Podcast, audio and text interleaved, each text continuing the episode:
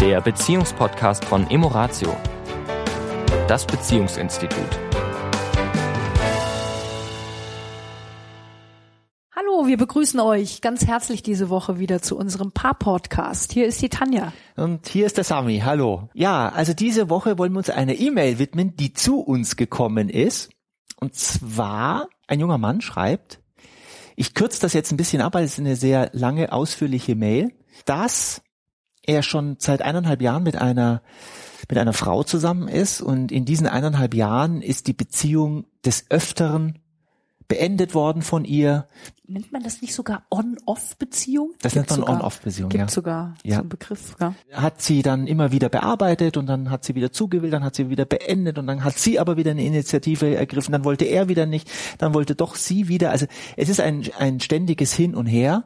Und was er beschreibt, ist, dass er sich nicht mehr auf Augenhöhe mit ihr fühlt, dass er ähm, auch sich nicht mehr wohlfühlt in der Situation, in der er jetzt ist. Und sein Anliegen ist, er möchte einen Podcast zum Thema Trennung machen.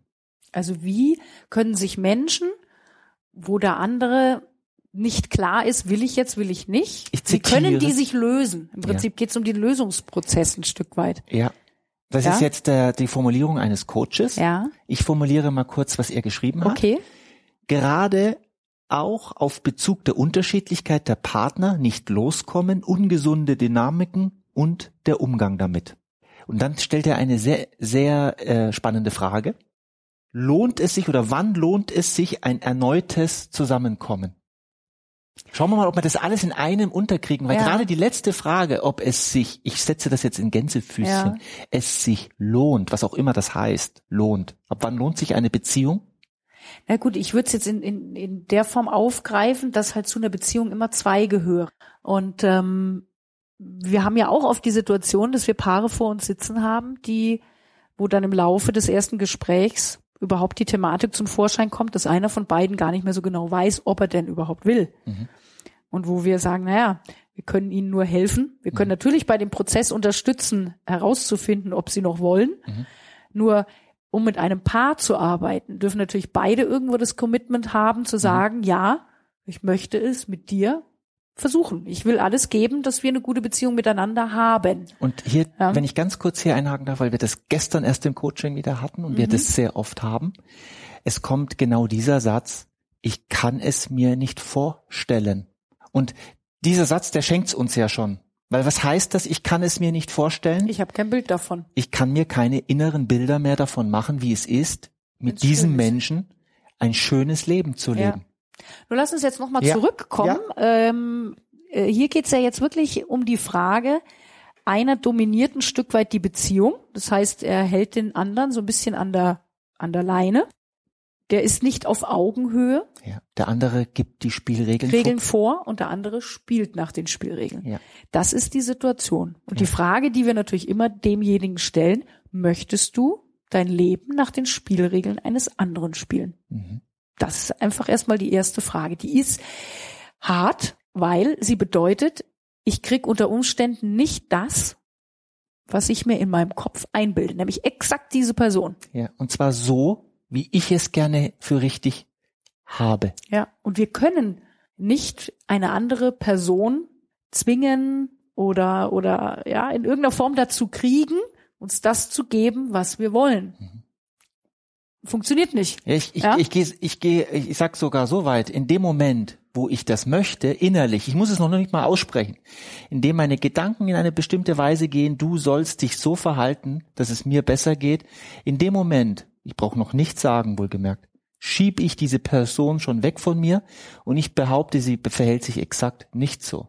Ja, weil kein Mensch wird gern dominiert Ja. oder gern gezwungen. Ja, das heißt, wenn so eine Beziehung vorherrscht, wo einer sagt, okay, ich weiß es nicht und ach irgendwie, ne, und lässt eben den anderen in Anführungszeichen am langen Arm verhungern, um nochmal auf die Frage zu kommen, würde ich den anderen mal fragen, möchtest du am langen Arm verhungern oder möchtest du dich davon befreien und auch den den Zwang loslassen, weil es ist ja oft auch, es hat oft auch sehr viel mit Ego zu tun. Ja. Ja, also es geht, die meisten Menschen denken, ja, aber ich liebe doch diese Person so. Ich liebe ihn oder sie doch so sehr, ich will ihn oder sie nicht verlieren. da würde ich dann gerne unter das Gefühl Liebe, was da vermeintlich da ist, nochmal drunter gucken und schauen, okay, wie, wie viel geht's denn aber auch ums Ego? Ja. Im Sinne von, ich will nicht der Verlierer sein, ich will nicht der sein, der verlassen wird. Ja. Ja. Also viel spielen natürlich auch solche Gefühle mit rein. Und, Ja. und ähm, da wir den anderen nicht zwingen können, mit uns eine Beziehung zu, einzugehen, wenn derjenige das nicht wirklich möchte. manchmal auch nicht in der Lage ist. Also ich habe jetzt die mir- Mail ja nicht bewusst äh, hier vorgelesen. Nur hier sind ja auch hier sind ja auch Sätze von seiner Seite jetzt zum Beispiel, wo er sich nicht einlassen kann, wo er sagt, es ist noch zu früh. Ja, es Zusammen, bedingt sich- zusammenziehen wäre Ja, jetzt zu ja. früh. Kinder kriegen wäre jetzt zu früh. Das sind ja auch alles Aussagen in Richtung der Beziehung. Nämlich Beziehung ja, aber nur bis zu einer bestimmten Grenze, die ich vorgebe.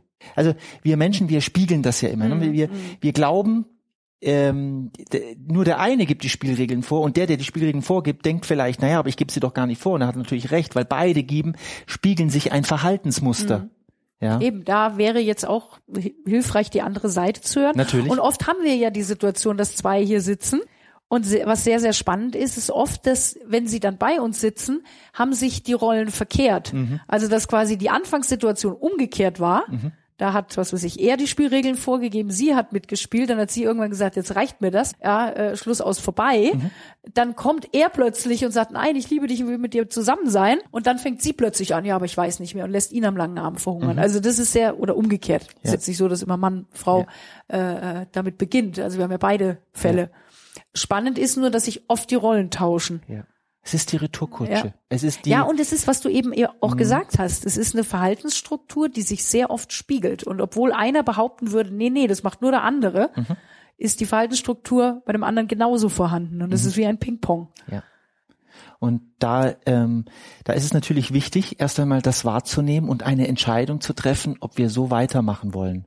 Denn was ja auch in unserem Hörbuch, der blinde Fleck der Liebe, was ein wichtiger Punkt ist, ich darf erkennen, wo mein blinder Fleck ist, wo mein Verhaltensmuster ist. Was viele Leute im, im Coaching oder im Seminar immer wieder, und das finde ich schon per se verblüffend, verblüfft, ist, dass sie ganz genau wissen, was der andere falsch macht, damit die Beziehung so ist, wie sie ist. Aber wenn ich frage, und jetzt sag mir noch deinen Anteil dran. Große Augen wie mein ich, Anteil. Ich, welchen Anteil? Ich bin so normal. Ich bin halt normal wie jeder andere auch. Aber der andere nicht. Und ähm, das gibt, diesen Menschen gibt es nicht. Mhm. Ich weiß nicht, wie ich, wie ich das am besten erklären kann. Diesen Menschen gibt es nicht. Wir sind beides. Wir haben unsere Stärken und unsere Begrenzungen. Und wir haben in der Beziehung haben wir unsere tollen Seiten und wir haben unsere nicht so tollen Seiten.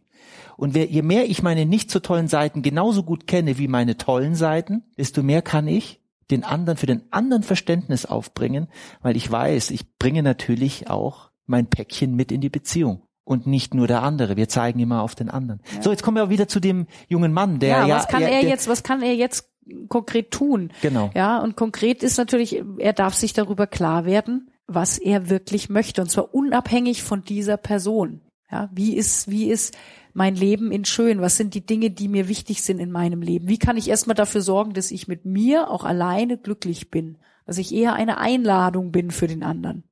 Also, so paradox das klingt, bevor ich jemanden gewinnen kann, darf ich ihn erstmal loslassen. Ja. Und ich darf gewinnend sein. Und gewinnend heißt jetzt nicht im Sinne von Profit, sondern ich darf ein Mensch sein, der mit sich, du hast es schon gesagt, mit sich alleine ein glücklicher Mensch ist.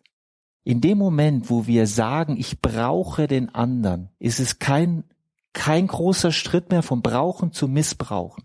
Ich brauche dich, damit ich glücklich bin. Ich brauche dich, damit ich mich ganz fühle. Ich brauche dich. Was das, also wenn wir selber da mal reinspüren, Ja. wenn wir das von jemandem entgegengebracht kommen, ja, also das ist Das nimmt die Luft. ja so um Himmels Willen, ja, jetzt bin ich verantwortlich für das Lebensglück des anderen, ja, und wenn ich da nur irgendwas verkehrt mache, ja, dann äh, so das ist ist eine Illusion, das ist nicht die Idee von Beziehung. Die Idee ist, dass zwei gesunde Menschen, die sehr wohl, sehr schön und sehr glücklich sind mit sich selbst und sich eben nicht brauchen im Sinne von, ohne dich kann ich nicht sein, aufeinander zugehen und dann eine Und Beziehung, sich dann beschenken, ja. Ja. und sich dann sozusagen das Schönste schenken. ja, Und dann, dann können sich zwei Menschen wirklich glücklich machen. Ja. Aber das ist dann eben das Sahnehäubchen und nicht die Torte. Das ist ein sehr schönes Bild. Mhm.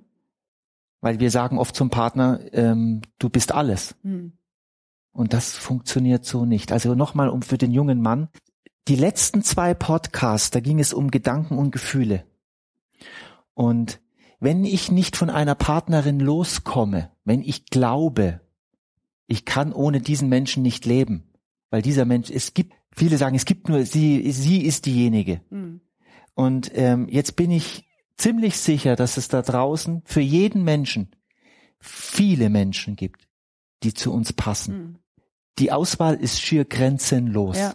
Ja, es ist nur ein, ein Festhalten an, Mhm. an einem, an einer, an einer Fiktion. Ja. Ja, es ist, es ist, sag An ich mal, einer ähnlich. Einbildung. An einer Einbildung. Es, und, und äh, sozusagen, ich will die Realität nicht akzeptieren. Mhm. Und äh, das Spannende ist nicht die Realität macht den Schmerz, sondern wie gesagt, das, was wir letzte Woche hatten, sondern der Gedanke darüber. Nimm, nimm einen, nimm, ich sag mal, das krasse Beispiel, du verlierst vielleicht einen Menschen irgendwann mal im Leben. Mhm.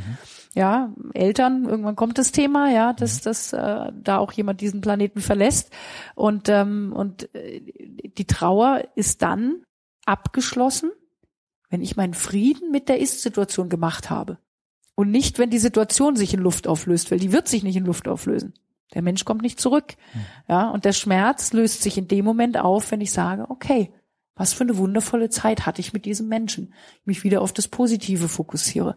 Und auch wenn ich sozusagen eine Beziehung ad acta legen muss, weil der andere sagt, ich will nicht mehr, dann entsteht letztendlich der Schmerz nicht dadurch, dass die Beziehung nicht mehr ist, ein Stück weit natürlich schon, aber hauptsächlich dadurch, wenn Menschen es nicht annehmen wollen. Ja? Und es kommt dann Friede, wenn ich sage, okay, Danke. danke für die schöne Zeit. Mhm. Danke für die wundervollen Momente und den Gedanken immer mehr entwickelt, was du gerade gesagt hast, dass es da draußen noch ganz viele andere wundervolle Menschen gibt, die ich jetzt kennenlernen kann. Ja. Weil jede Medaille hat zwei Seiten. Wenn ich in einer festen Beziehung bin, Mhm. kann ich viele andere nicht kennenlernen. Wenn ich nicht mehr in einer festen Beziehung bin, kann ich wieder tolle andere Männer, Frauen, wie auch immer kennenlernen.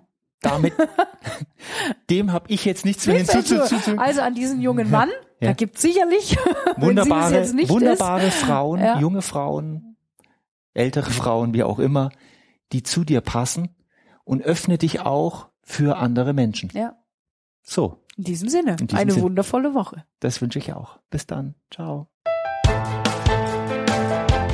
Das war der Beziehungspodcast von Emoratio, das Beziehungsinstitut.